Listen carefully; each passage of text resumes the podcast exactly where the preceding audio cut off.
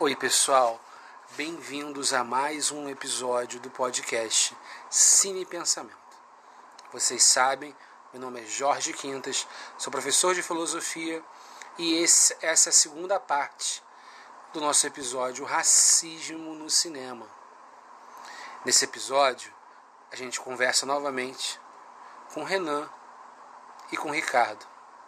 Nós recebemos esses dois convidados, Renan e Ricardo, eles se somaram ao nosso time, que conta comigo, com o Pedro e com o Rodrigo, e a gente faz uma análise, um debate sobre vários filmes, especialmente o Green Book, que trata a questão do racismo, da luta dos negros no cinema, como esse cinema também pode ser um espelho da nossa sociedade.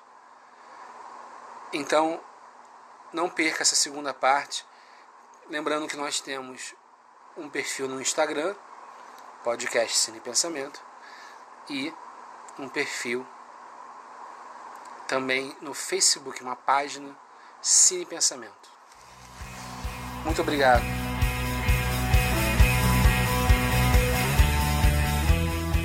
O Oscar é a principal premiação do cinema e ele historicamente sempre sempre esnoba produções protagonizadas por pessoas negras, dirigidas por pessoas negras e eu quero levantar assim, um ponto específico. Em 2015 e em 2016, não teve nenhum negro indicado para nenhuma categoria de atuação, para nenhuma categoria de direção e nem de roteiro.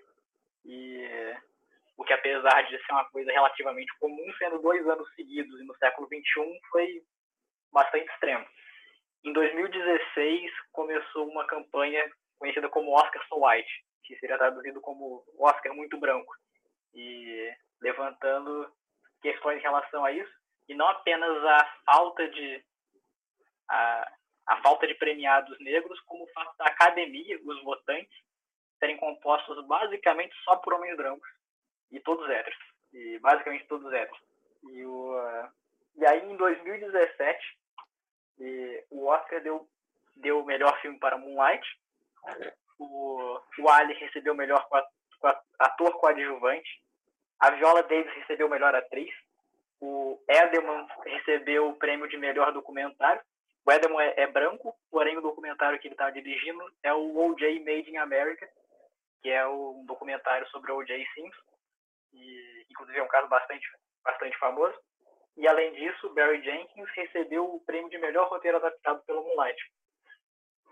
Ou seja, em 2016 e 2015 não teve nenhum premiado negro. Em 2017 teve uma quantidade enorme. Teve mais premiações do que todos os outros Oscars da história.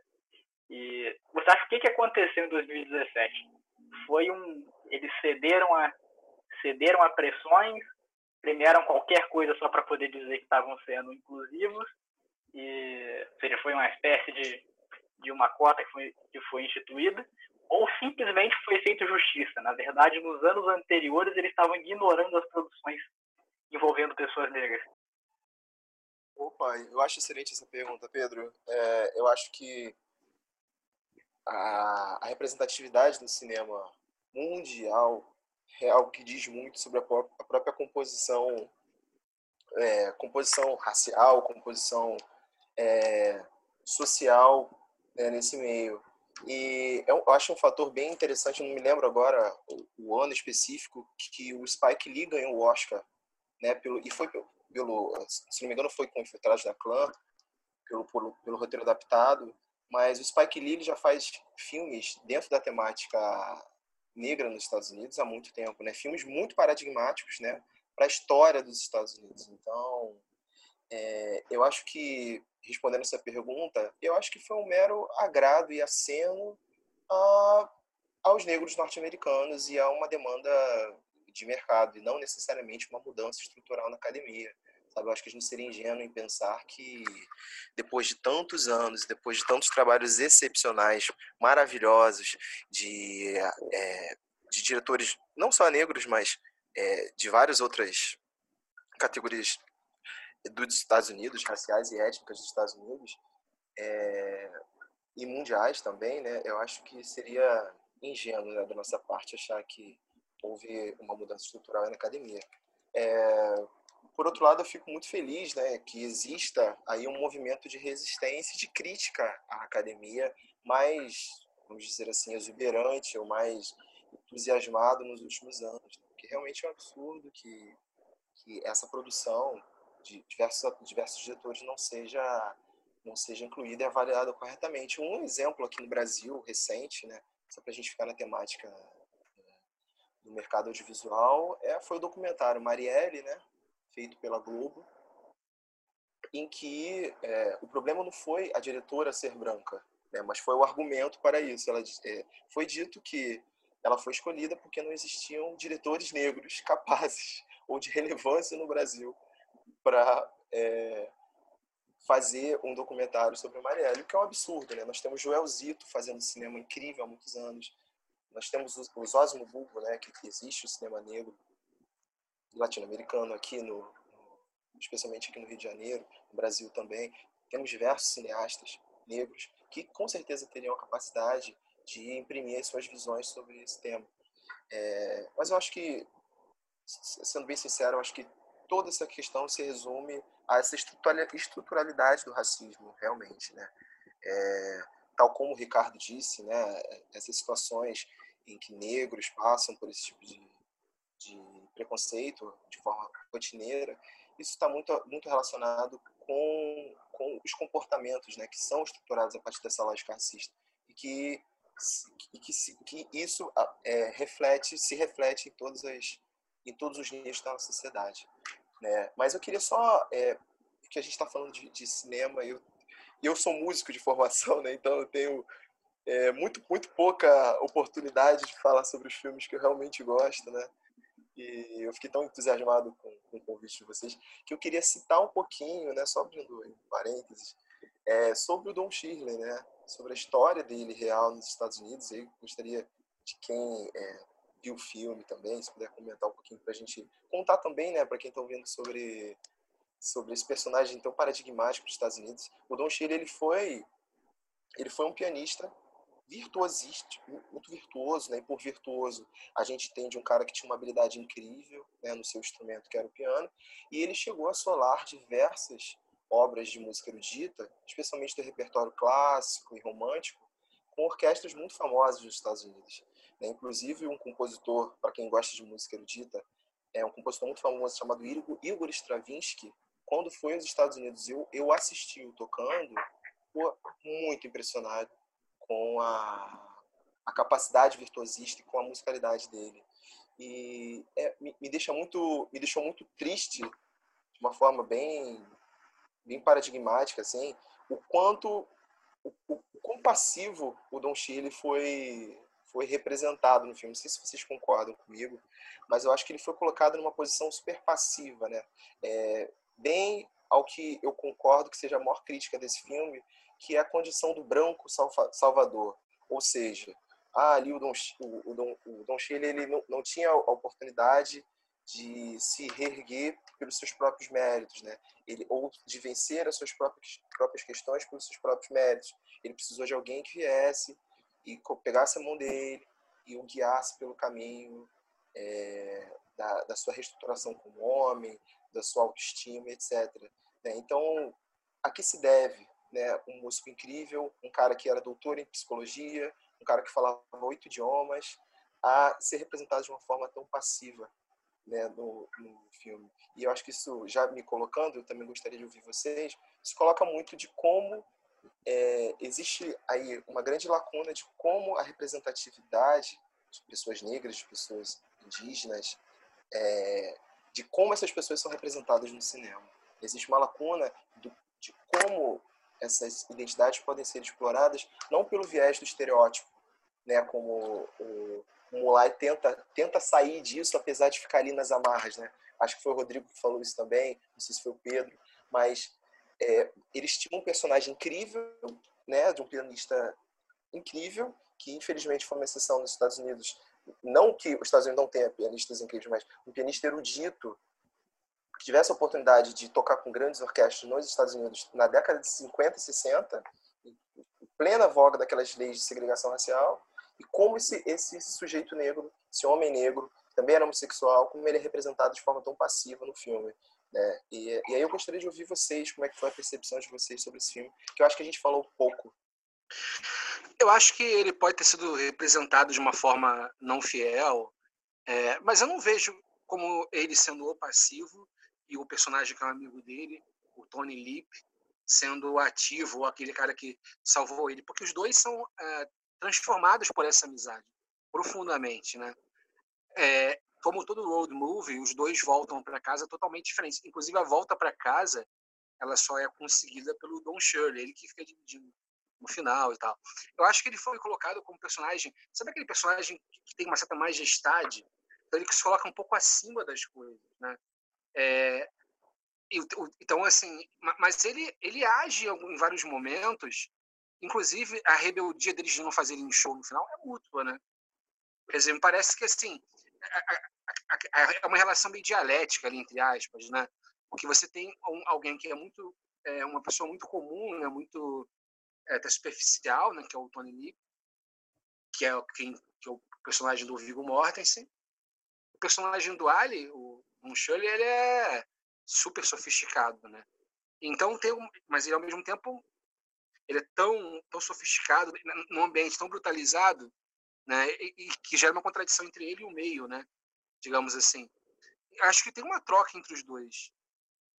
Mas só para também dar um exemplo interessante de um experimento que eu faço com meus alunos, já que o Ricardo falou sobre essas experiências de racismo, experiências concretas de racismo, eu queria colocar o seguinte: eu para quem sabe, ah, acho que a maioria já sabe, né?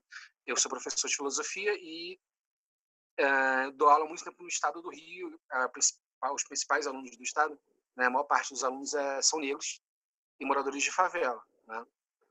E eu sempre gosto de fazer com eles uma, uma experiência que é o seguinte: eu pergunto para eles quem foi revistado pela polícia de forma incisiva. Tá? Quase todos sempre que levantam o braço são negros. Tem uma turma, sei lá, com 10 alunos, vamos supor, um grupo de 20 alunos, 10 alunos negros, 10 alunos brancos, 10 negros levantam o braço, como tendo sido revistados fortemente pela polícia. E eu pergunto para eles, quantas vezes vocês acham que eu fui revistado? E para quem nunca me viu, tá escutando só a minha voz aqui, eu sou branco, tenho uma cara de nerd, sou gordinho, uso óculos e tal. Então não me encaixo com certeza nesse, no estereótipo que sofre mais preconceito no Brasil. E eles sempre acertam. Quantas vezes eu fui revistado? Eles sempre acertam.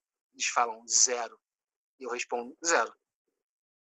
Sim, é, a, a questão mais, pelo menos na minha visão, da crítica a, ao Green Book, não é nem tanto pela relação dos dois. Eu acredito que essa questão da passividade, se eu tiver errado, alguém me corrija, é por conta de que é, é um negro muito sofisticado, né, como já foi falado, e que ele, ele, ele era muito racional, né? ele pensava antes de agir, ele, ele não era inerte à questão do racismo, né?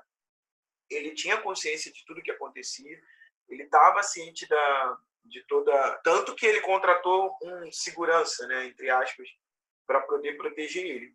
Mas a questão da passividade, que eu acredito que, que seja a crítica dos negros ao filme, nossa, né, no caso, é quanto a essa questão de, de ser um negro sofisticado, um negro que, é, pelo que eu é, pesquisei, ele queria, né, no início, ter feito é, piano clássico, mas disseram para ele não fazer, para ele fazer para ir mais para o lado do jazz, porque não seria muito aceito pela comunidade branca, um negro tocando piano clássico e tal. E, e, e, ele, né, muito sofisticado, é, convivia muito nesses ambientes chiques e da alta sociedade, porém era um negro que não podia usar o banheiro dos brancos, não podia é, usar o mesmo restaurante que o público que assistiu o show dele usava, né?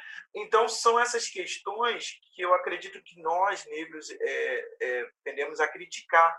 É como se ele fosse passivo nessa situação por estar, por ser um negro que tinha representatividade, tinha um nome, né? Tem um nome, e, e as ações dele eram meio que de aceitando aquela realidade que ele vivia. Ele aceitava não poder usar o banheiro, que numa casa de espetáculo que ele foi o artista principal ele se sujeitava à legislação local, obviamente, devia ter alguma lei, e de não usar o banheiro, o mesmo banheiro que o público que pagou para assistir ele usava. E não podia também comer no mesmo local que o público que foi lá para assistir ele comia. Então, acho que a questão da passividade é mais nesse sentido, não na relação entre os dois. E a questão do colocar o branco como salvador é porque o filme retrata muito o racismo. Ele foi dirigido por um branco, né? começa por aí. O filme é dirigido por uma pessoa branca.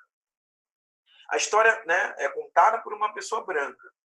E aí eles colocam como, de uma certa forma, como se o racismo tivesse a ver com falta de estudo, com é, pessoas mais broncas, né? Porque é, o personagem ele é muito bronco, ele é muito, é, digamos assim, no, no, no coloquial, muito povão, muito, muito aquele homem de interior, né? Pouco estudo, enfim. E aí é como se estivesse associando que o racismo tem a ver com essa falta de conhecimento, com a falta de, de estudo e não tem a ver com isso, né? Na verdade, não tem, nunca teve e nem nunca vai ter a ver com isso. E então eu, eu entendo isso, que essa, essa crítica à questão da passividade do personagem é nesse sentido. E também a questão de colocar ele como o personagem branco como Salvador é como se ele estivesse olhando agora com os olhos do negro a questão do racismo, sempre foi racista, mas porque conviveu com o negro, hum, agora eu entendo. E tem pessoas que acreditam no racismo quando o branco fala. Quando o negro fala, hoje usa-se muito o termo mimimi, né? Quando o negro fala do racismo, é mimimi, é considerado mimimi. Mas se um branco fala de racismo, ah, tá, então existe mesmo. Né? Ou seja, a pessoa que vive a situação não tem credibilidade para dizer que aquela situação existe. Mas se uma pessoa que não, não que é igual a ela, que é igual ao branco, diz que existe, então ele acredita, entende? É, é mais ou menos por aí. No Big Brother teve uma situação, eu não assisti, mas eu vejo nas redes sociais. Não assisti não é porque eu tenho preconceito com nada, não. Eu acho que aquilo ali, para a filosofia, para a sociologia, é muito útil para a gente entender a sociedade como um todo. Mas teve uma situação que foi muito divulgada, que foi uma, uma personagem lá do Big Brother, acho que o nome é Eve, que ela fez vários comentários racistas, e num deles ela fala: Não, mas eu sei que existe o racismo porque a Marcela, que era uma outra integrante branca, a Marcela me falou que existe. Ou seja, existem dois integrantes brancos participando do Big Brother que falam do racismo constantemente, mas ela só acreditou quando uma pessoa branca falou para ela que realmente existe. É mais ou menos isso a história do branco Salvador, entendeu? Mas só uma coisa, Ricardo. Você não, não acha que no Green Book é, os brancos mais sofisticados, mais ricos, são justamente aqueles que são apresentados como racistas? Porque justamente o, o personagem do Viggo Mortensen, o Tony Lip, ele é um cara ignorantão e ele acaba fechando depois virando amigo do Don Shirley. Mas aqueles caras daquelas mansões, né, supostamente admiradores da arte, é, admiravam o Don Cherry como pianista, mas não deixavam um cara comendo no mesmo restaurante. Eles eram sofisticados, entre aspas, né? Até, até aquilo chocar com a realidade de rico deles, né? De elite deles, né? Não, sim. Não estou dizendo que não existe essa questão do... É o que eu te falei no início. É o que eu falei né, no início não tem a ver com conhecimento, não tem a ver com quanto de dinheiro a pessoa tem. O racismo ele existe é, por, é, né, dentro de pessoas que são racistas. Independente se ela tem estudo, independente se ela tem dinheiro, independente do local que ela manda, se ela é racista, ela é racista. O, o que a crítica que eu estava comentando é que como o personagem principal é o motorista e fica muito focado na, no personagem dele como sendo esse é, digamos assim, ele era racista porque era meio bronco, mas conhecendo a pessoa negra e vendo a situação com que ela vive, ele foi abrandando aquele sentimento, foi foi tipo protegendo o negro, né? Foi tipo falando para as pessoas, ah, não é bem assim, é, entende? É a questão do Salvador. Não que só ele seja, não só que não só que esse tipo de pessoa seja racista, mas é que o filme, a crítica ao filme especificamente, é porque o personagem principal tem essas características, entendeu? É, Eu, eu concordo com, com, com o Jorge, com o Ricardo, com o Renan, com todo mundo. É, é, não é porque eu sou PSDBista e fico em cima do muro, não. É porque, é porque realmente é, é, é, um, é, uma, é de fato uma, uma, uma crítica que fizeram ao filme. Né? Eu também, assistindo o filme, eu, eu, chegou um ponto que eu falei assim: caramba, o que, que mais falta para esse cara explodir? Né? Porque, assim, porque eu já teria explodido há muito tempo né? E ele e ele sempre usa uma frase, né? E, e, e eu meio meio que como se fosse o Tony, o próprio Tony fala isso, né, para ele, né? Assim, né? Pô, é, é, você está sofrendo essa, essa, essa violência toda e, e, não reage, né? E aí, e aí é um pouco da crítica do Renan, né? Da forma com que o roteirista construiu, né? É, de meio que fazer como se fosse um branco sal, é, é, é como se fosse um branco salvando ali, né? É, trazendo para o, o, Chile para a realidade e realmente acho, acho, acho, que isso aí é, é, um, é um ponto é, que, que, no filme é, é complicado, né? Assim, e, e, e, e, o, roteirista sempre sai por essa, né? Ele, ele, o, o Chile ele fala assim no momento é, ele faz que ele, ele diz que ele faz questão de jamais perder dignidade, né? É, que, que o caminho da violência nunca seria um caminho para ele, né? É, eu acho que é um ponto de é é, é, é, uma visão, tá? É, eu acho que, de fato, ele coloca ele numa, numa posição mais de, de mais passividade, mas, mas, é, mas foi a construção do roteiro. Eu acho que ele, que ele, que ele quis dar uma romantizada, ao mesmo tempo quis construir dessa forma. É, para fazer mais sentido, para construir essa grande amizade e tudo mais é, ele, ele, ele, partiu de, desse, de, dessa construção. Né? Mas o que eu queria comentar sobre o que o Jorge. Ricardo... Só, não, só não querer te interromper, Rodrigo, só fazer um, um comentário. É para você ver a visão de um branco sobre a vida de um negro, entende? É mais ou menos isso. Era só isso. Não. Não, eu queria só trazer a questão do que o Jorge comentou dos alunos dele, né, que ele sempre fala isso, né, e, e é um pouco da história também do, do que o Ricardo comentou né, com a gente, que é a questão dos viés comportamentais. Assim, é, eu sou economista, estudo é, bastante essa parte de economia comportamental, e, e, isso é um pouco de viés comportamental mesmo. Assim, né? é, as pessoas elas, elas tomam decisões e elas e, e o comportamento delas depende de preferências, né? E ela constrói isso, esses esquemas mentais aí que definem a tomada de decisão das pessoas, muito baseada no, na, na, na, no, nas regras pré-estabelecidas e que elas crescem ao longo do tempo com essas regras pré-estabelecidas. Então, assim, ah, pô, por que, que, por que, que a maior parte dos negros são, são. Se o Ricardo entrar numa loja na loja americana mascarado, ele vai ser revistado. Se eu entrar mascarado, mesmo no, ambiente do coronavírus, eu não vou ser revistado. Por quê? Né? É o viés comportamental. O cara vai, vai, vai achar que o Ricardo é o, o tem, tem, tem, tem, tem a probabilidade alta de ser um bandido e eu não, porque ele é negro, porque ele. Porque, porque ele, é, é, é e isso é um, isso vem muito desse construto social, isso vem muito dessa, dessa, dessa ideia é, que, de, de racismo implícito, né? É, na, na, na, nossa sociedade. Cara, eu concordo com a análise que vocês, vocês fizeram sobre o, Green Book representar essa visão do branco salvador. Eu quero trazer uma questão para o debate que, de certa forma, premiar Green Book foi uma forma do, do Oscar é, quitar sua dívida com, com, a, com o público negro que, que assiste aos filmes, premiando um, um filme porém sem se comprometer de verdade. No mesmo Exato. ano você tinha o você tinha o filme do Infiltrado na Clã.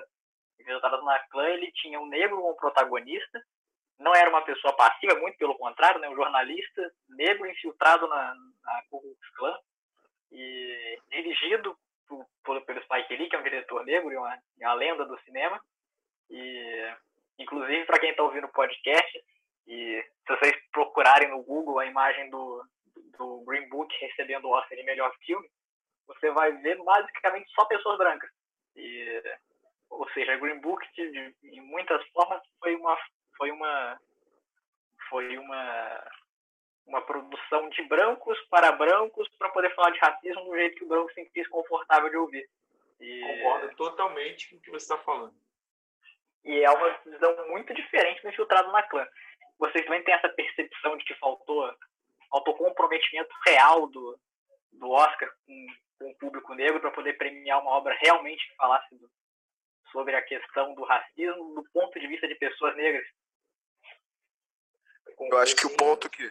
Sim. Ah, não, pode.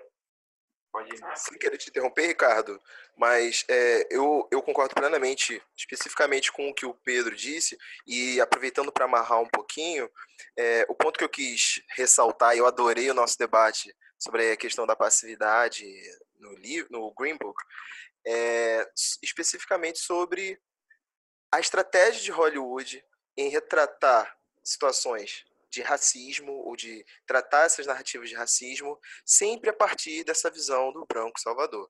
Não que isso seja um problema em si, mas é que um dos passos para a superação do racismo no cinema pode ser a predileção por conhecer novas poéticas, novas histórias. E a própria história do, do Don Shirley é uma história que merecia um filme. Né? Não estou aqui criticando a arte o roteiro, eu respeito o ponto de vista artístico, só que o que eu ressalto aqui é que já, já existiram, já, já existiram na história do, do, do Oscar e do, do cinema norte-americano diversos outros filmes que tratam essa questão do branco salvador dentro da temática do, do racismo nos Estados Unidos. Então, até quando sem, é, nós teremos que, para tratar da questão do racismo, nós vamos ter que é, sempre ter aí uma, uma, um, um, um espaço né, de um espaço na discussão para falar sobre sempre sobre a relação do branco com o negro. Não, a história do negro em si, como em Moonlight, por exemplo, já vale um, um, um filme completo, né, por si só. Então, eu, é, e eu discuto isso muito com meus alunos, né, lá no Cefet. Eu dei aula para engenharia da computação e foi logo que eu cheguei, tinha uma disciplina chamada Relações Étnico-Raciais. Você imagina, para engenharia, em Petrópolis, que é uma cidade imperial, notadamente monárquica no Rio de Janeiro, eu fui dar uma disciplina de relações étnico-raciais que era obrigatória para o sétimo período. É, e aí, esse tema, quando era discutido nas salas, eu sempre falava: bom, gente, já que a gente quer superar o racismo, quais são as estratégias que vocês sugerem para isso? Vamos pensar juntos estratégias, porque um dos caminhos é pensar, por exemplo, a questão do negro dentro da, da engenharia. É, quantos negros engenheiros na história da engenharia você conhece? Quais são as práticas desenvolvidas por negros? É, dentro e não só isso, mas reconhecer que existe aí um, um existe uma representatividade né, dentro da, da, da, sua própria disciplina. Então, acho que um caminho para pensar a superação do racismo é reconhecer novas, novas poéticas, novas práticas, é, para a gente sair desse lugar que a gente sempre precisa, para se reconhecer negro, que o outro nos reconheça. Né? Essa questão da essa questão de se reconhecer o outro. Não, o negro não precisa se reconhecer no outro. Ele é por si só, ele tem uma história, ele tem uma narrativa, ele tem um protagonismo por si só. Né? Ele, ele pode interagir com o outro, mas não necessariamente ele precisa do outro para ser. Né? Então, eu acho que esse é, esse é, o, esse é um dos caminhos que eu acredito que a gente precisa, a gente, a gente precisa colocar efetivamente em prática. Que Hollywood. Um pequeno comentário sobre isso que você acabou de falar é que houve, inclusive, um grupo de pessoas, não, não lembro é, exatamente se foi muito, mas houve uma parte de, de, algumas pessoas que, na época da indicação ao Oscar do, do Green Book, questionaram por que não o pianista concorrendo ao prêmio de. Né, o, o ator que fez o pianista concorrendo ao prêmio de, de melhor ator, e o motorista como coadjuvante, entendeu? Houve esse questionamento por parte de algumas pessoas. Perfeito, que é um é. questionamento super, super factível, super, super interessante.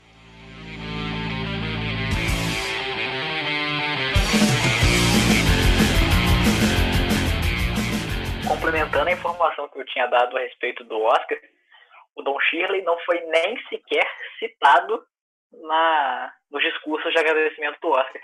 E ele realmente é, o que seria a estrela do a estrela do filme, que inspirou o filme, foi completamente ignorado nos agradecimentos do Oscar.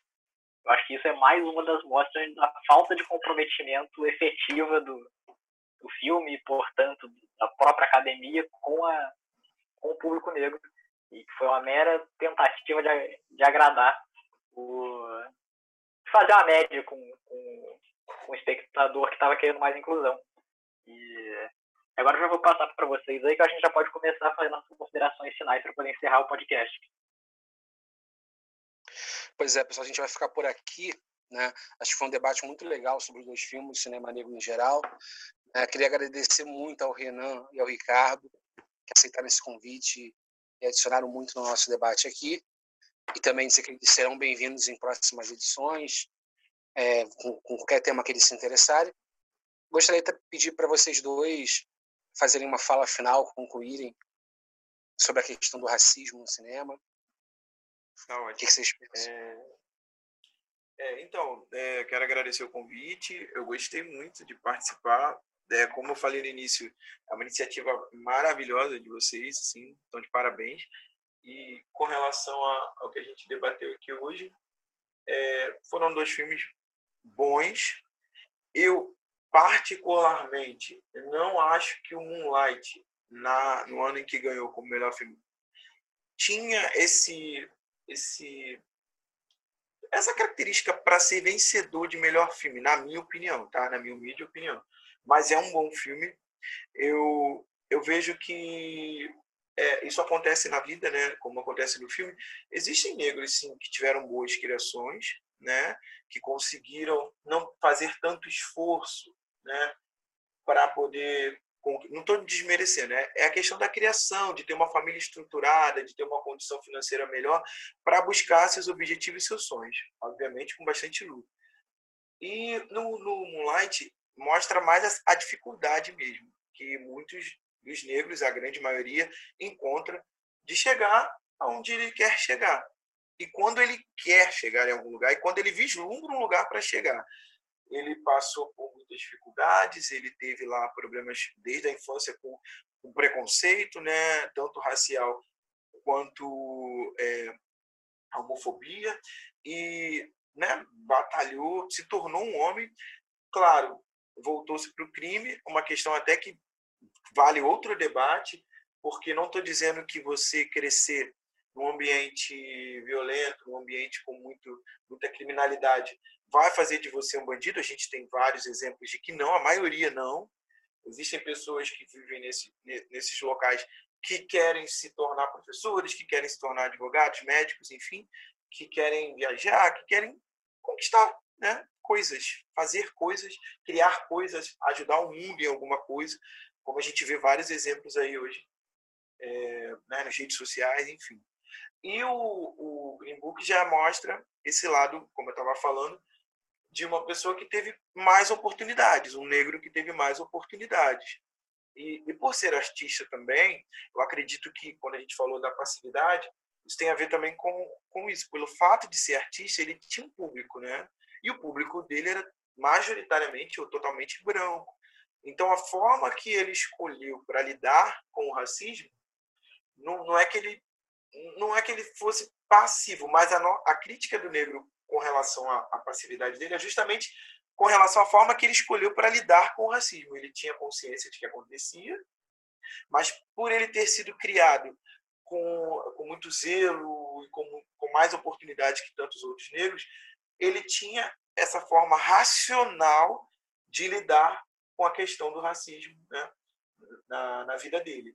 Enquanto que a pessoa que parece mais com o personagem do Moonlight, ela já não tem esse esse preparo todo, né? A não ser que ela vá buscar com muita luta. Ela tem que estudar três vezes mais para chegar ao mesmo lugar que o branco. Ela tem que trabalhar três vezes mais para conseguir é, o cargo que o branco ocupa, para ganhar o salário que o branco ganha. Então, assim, são duas realidades de negros que cresceram de formas diferentes, que veem o racismo de forma diferente e que enfrentam o racismo de forma diferente, mas que sofrem o racismo, entendeu?